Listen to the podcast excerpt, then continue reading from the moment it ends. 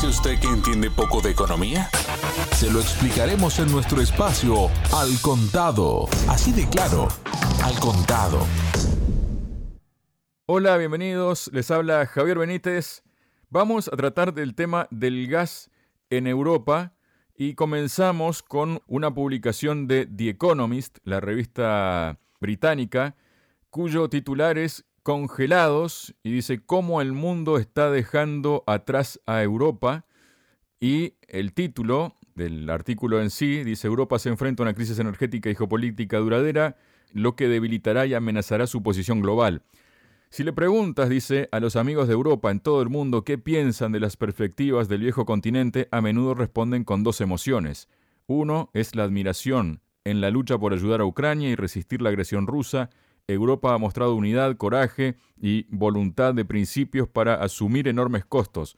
Pero el segundo es alarma. Una contracción económica brutal pondrá a prueba la resiliencia de Europa en 2023 y más allá existe un temor creciente de que la remodelación del sistema energético global, el populismo económico estadounidense y las divisiones geopolíticas amenacen la competitividad a largo plazo de la Unión Europea y los países que no son miembros, incluida Gran Bretaña. No es solo la prosperidad del continente de lo que está en peligro, también lo está la salud de la Alianza Transatlántica, y aquel autor evidentemente no hace un mea culpa de Europa en el sentido de que es Europa la que se ha metido en esta situación por determinadas decisiones.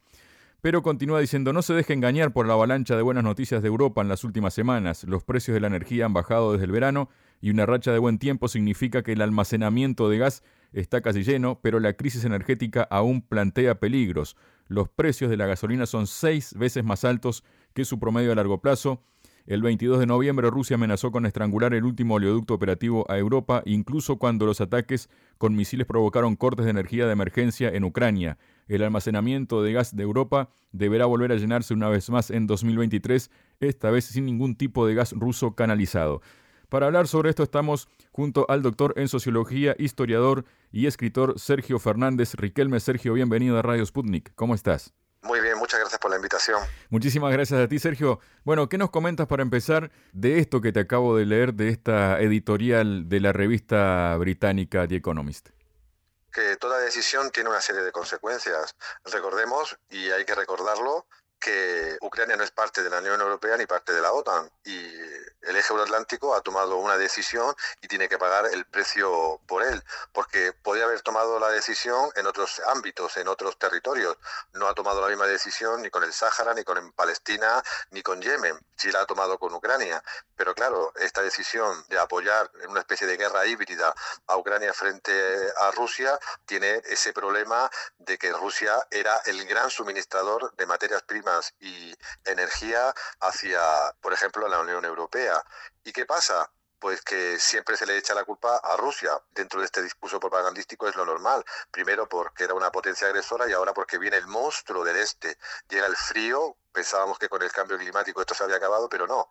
Ahora llega el frío y un frío muy, muy fuerte a todo el continente europeo y eso exige pues más recursos energéticos eh, y hay que pagar por ellos. Recordemos que desde el verano el gas ha subido casi un 54% y además el precio sube no por culpa de Rusia, sino fundamentalmente porque ahora hay que buscar gas licuado de otras partes que es mucho más caro. ¿Y quién está haciendo caja de todo esto? Como siempre, los Estados Unidos de Norteamérica.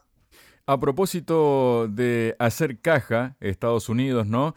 Y aunque sea de una forma lateral, por decirlo de algún modo, se está vendiendo en los diferentes medios europeos, y no solo en medios españoles, sino también en los propios medios alemanes, sobre un acuerdo que ha firmado Alemania con Qatar el titular, por ejemplo, de El Economista dice, un acuerdo trascendental. Qatar suministrará gas natural licuado a Alemania hasta al menos el año 2041. Pero también hay una publicación, la ZDF de Alemania, que dice, acuerdo con Alemania, Qatar anuncia un acuerdo de suministro de gas. La cuestión, el detalle, es que se trata de un acuerdo de 15 años que Qatar Energy ha firmado un contrato a largo plazo con la estadounidense ConocoPhillips, y ahí entra Estados Unidos, para que esta empresa suministre 2 millones de toneladas anuales de GNL a Alemania. ¿Cuál es la contra? que, o una de las contras, que el suministro comenzará recién en 2026. Pero, bueno, esa es una de las contras. Se ha manifestado el ministro federal de Economía de Alemania, Robert Habeck, de los Verdes, mostrándose satisfecho con este acuerdo. Dijo, 15 años es genial, dijo en una conferencia de la industria en Berlín.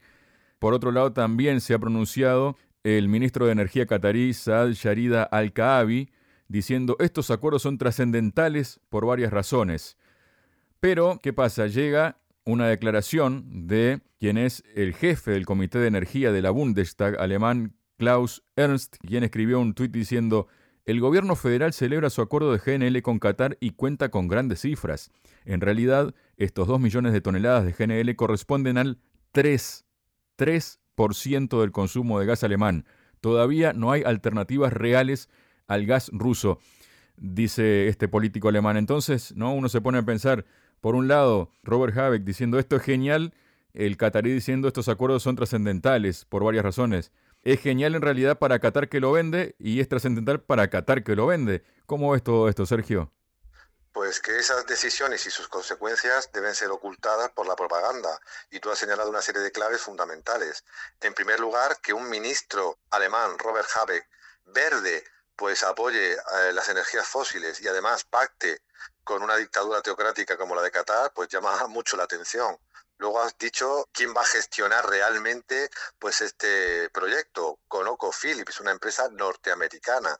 Y además ha puesto a señalar otra clave central que es que solamente va a ser el 3% de las necesidades y aparte hasta dentro de cuatro años no va a empezar a, a funcionar.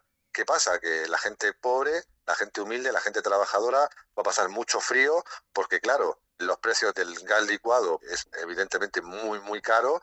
Es un producto mucho más caro que antes cuando llegaba de los oleoductos o gasoductos, en este caso rusos, y además, pues la gente más humilde pues no va a poder esperar con esos precios a que llegue supuestamente este gas catarí.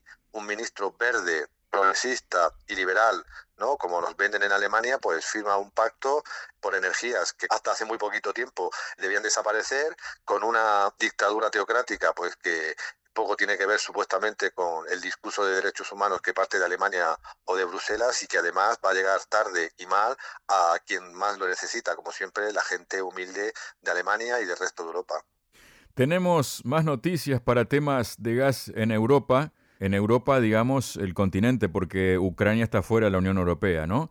Para empezar, tenemos que el consorcio gasístico ruso Gazprom había amenazado a Moldavia con reducir el tránsito de gas a través de Ucrania esta semana, pero anunció que mantendrá los volúmenes de bombeo después de que la gasística moldava Moldova Gas normalizara los pagos correspondientes al mes de noviembre. Gazprom recibió el dinero por el gas destinado a los consumidores moldavos que quedó en territorio de Ucrania, señaló el gigante ruso del gas en su canal de Telegram. El pasado día 22, Gazprom denunció que había detectado parte del gas destinado a los consumidores moldavos de conformidad con el contrato con la compañía Moldova Gas, que se quedaba en Ucrania y por eso amenazó con reducir los suministros a Moldavia. Una situación que no extraña, ¿no? Que Ucrania se quede con gas ruso. Pero parece que no es suficiente quedarse con gas ruso que iba camino a Moldavia para el régimen de Zelensky porque precisamente el presidente ucraniano solicitó al gobierno del presidente estadounidense Joe Biden que envíe más cantidades de gas natural a Ucrania en medio de la crisis energética que vive su país. Me reuní con la directora de la USAID para Europa y Asia, Erin McKee. El tema clave fue el envío de cantidades adicionales de gas para pasar la temporada de calefacción. Bueno, a ver si es suficiente. ¿Qué nos comentas de esta situación, Sergio? ¿Quién toma las decisiones en Moldavia y en Ucrania? Maya Sandu, Vladimir Zelensky o grandes empresas norteamericanas y europeas que están haciendo caja de un conflicto económico, político y geoestratégico del que nada sabemos prácticamente y que impacta decisivamente en la vida de la gente más humilde las decisiones hay que tomarlas y explicarlas. Y todo el mundo creo que está de acuerdo en que hay que buscar una solución a este conflicto para intentar amortiguar el impacto de los precios de la energía pues en las empresas y en los ciudadanos. Pero claro, nadie está por esa labor. Parece que enquistando el conflicto hay agentes, hay líderes, hay oligarquías que consiguen pingües beneficios a costa pues, del sufrimiento y del drama de territorios y de personas. Ucrania también tomó su decisión, lucha por ella y tiene como consecuencia la destrucción de buena parte de sus infraestructuras y además pues intenta superarlas cogiendo como pueda el gas que pasa por esa tubería que aún conecta Rusia con el resto de Europa y Moldavia, pues eh, más de lo mismo, un país con una enorme tasa de corrupción que escucha los cantos de sirena de la Unión Europea pese a no cumplir con ninguna condición básica para ello y que además todos los días se despierta con enormes protestas de ciudadanos hartos de las decisiones de una presidenta que conllevan que la gente pues no pueda calentarse, no pueda abrir sus negocios o no pueda llegar a, a fin de mes. Las decisiones hay que conocerlas, hay que explicarlas y hay que saber cuál es su impacto porque los ciudadanos así podrán el día de mañana exigir las responsabilidades por lo que se hizo y lo que no se hizo. Bueno, tenemos más cuestiones vinculadas con la Unión Europea porque el economista petrolero internacional y experto en energía global, el doctor Mahmoud Salamé, declaró a Sputnik, la Unión Europea está tratando de ganar algo de influencia en Asia Central mientras Rusia está involucrada en el conflicto de Ucrania.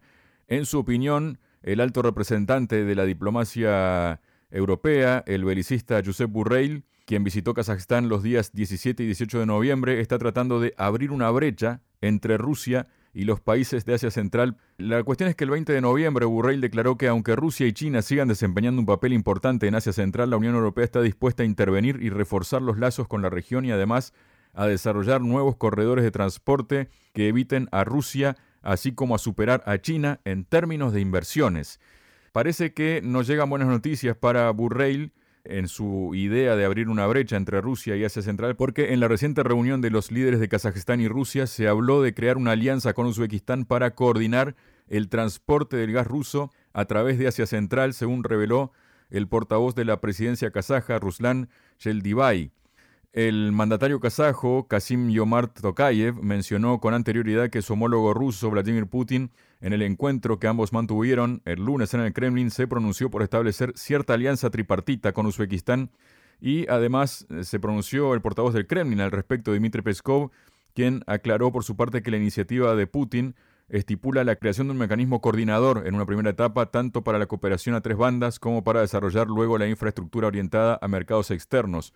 Rusia y Kazajstán, que son socios en la Unión Económica Euroasiática, tienen planes para el desarrollo de este sector del gas y a la larga para la creación de mercados de energía comunes. Uzbekistán, en su calidad de observador, también mira hacia la Unión Económica Euroasiática, de modo que la coordinación y la sincronización son muy importantes. ¿Logrará Burrell romper, abrir una brecha entre Rusia y Asia Central y entre China y Asia Central con todos estos planes, además que anuncia Rusia, Kazajstán y Uzbekistán, Sergio? Lo va a intentar, pero no lo va a conseguir, porque la solución de este conflicto, que es regional, pero también es fundamentalmente internacional y que tanto impacta ¿no? en la energía, en el gas, en el desarrollo y el bienestar de los pueblos y de sus ciudadanos, pasaba y pasa para el eje euroatlántico por el hundimiento de Rusia, ¿no? Y ese hundimiento económico no se ha producido en parte porque el mundo ya no gira en torno gracias a Dios, a Bruselas, a Washington y al eje euroatlántico. Hay nuevos actores en otras partes del mundo que no se han sumado a las sanciones internacionales. ¿Y por qué deberían sumarse a las sanciones internacionales? Cuando cada país es soberano y además pues eh, no tienen implicación directa en este conflicto. Y Asia Central era una de las puertas fundamentales para poder intentar controlar el acceso de recursos, de bienes y de iniciativas económicas a favor de Rusia. Por tanto, es una iniciativa pues a la desesperada por parte de la Unión Europea de la mano de Josep Borrell, porque se dan cuenta de que el conflicto pues debe solucionarse por otros medios, que Rusia pues ha sobrevivido económicamente a ingentes sanciones y que además tenemos pues nuevos actores en el mundo asiáticos, africanos, eh, americanos que no son siervos, vasallos o totalmente dependientes del eje euroatlántico y tienen una política más equilibrada en este conflicto que tarde o temprano deberá solucionarse para que el gas sea accesible, justo y repartido en todas las comunidades humanas. Vamos, Sergio, ahora al foro de negocio energético ruso-chino que ha tenido lugar, donde el presidente ruso declaró que una de las esferas clave y más dinámica de nuestra cooperación económica, es decir, entre Rusia y China, sigue siendo la energía, y Xi Jinping declaró China está preparada para trabajar con Rusia con el fin de establecer una cooperación energética aún más estrecha, contribuir al desarrollo de la energía verde, al mantenimiento con esfuerzos mancomunados de la seguridad energética internacional y de la estabilidad de las cadenas de producción y de suministros, así como para hacer un nuevo aporte al desarrollo sano y sostenido a largo plazo del mercado energético internacional, en momentos además en que la compañía rusa Rasneft proporciona el 7% de los suministros de petróleo que necesita China. Entre enero y octubre, el volumen de los envíos aumentó un 9,5% hasta alcanzar casi 72 millones de toneladas, según informó el jefe de la empresa Igor Sechin. ¿Ves que Rusia puede caer económicamente tal como se lo propone Occidente y que mm, China también puede caer como ellos pretenden? ¿O la cosa se está complicando para Occidente en este sentido? Se está complicando tanto que primero pues han presionado, han rodeado y han sancionado a Rusia y no ha caído. Posteriormente han intentado agitar el avispero iraní y en defensa de los derechos humanos cuando no lo hacen con sus socios árabes que todos conocemos y también pues intentan atacar a, China por su propia política de atención al coronavirus. Tres potencias emergentes aliadas de manera más o menos profunda y que plantean guste o no guste a los que nos escuchen, modelos alternativos de desarrollo político, social y económico. Nada es por casualidad y los hechos pues tienen una explicación siempre lógica y en este caso geopolítica. Primero lo ha intentado con Rusia, después con Irán y ahora lo van a intentar con China, intentando pues que el eje atlántico domine supuestamente a esos países de manera política, con nuevos regímenes adeptos a su causa, pero fundamentalmente y como siempre, pues utilizar, si se puede, a esos regímenes diferentes para quedarse con lo que siempre han buscado, los recursos naturales. ¿Por qué? Porque el Herland eurasiático está de moda y no solo porque planteen nuevas alternativas, ¿no? sino porque tienen todos los recursos necesarios inevitables y abundantes para la supuesta transición ecológica verde, ecologista y progresista que las izquierdas y las derechas de Europa y de Estados Unidos pues quieren impulsar. Pero claro, las quieren impulsar con los recursos como siempre de otros y quieren pues cortar cualquier lazo entre Rusia e Irán, entre Rusia y China para intentar quedarse con sus recursos de manera total o a muy buen precio y además el del resto de países de su entorno, del entorno de ese gran herland ¿no? euroasiático para financiar pues políticas que en muchas ocasiones pues no tienen el efecto deseado porque se sostienen con la contaminación, con los recursos, con los bienes y con los brazos de otros países que están en el punto de mira neocolonial a través de revoluciones de colores, primaveras árabes o revueltas eh, supuestamente populares que todos pues sabemos por qué surgen y qué consecuencias tienen. Muchas gracias, Sergio. Un placer.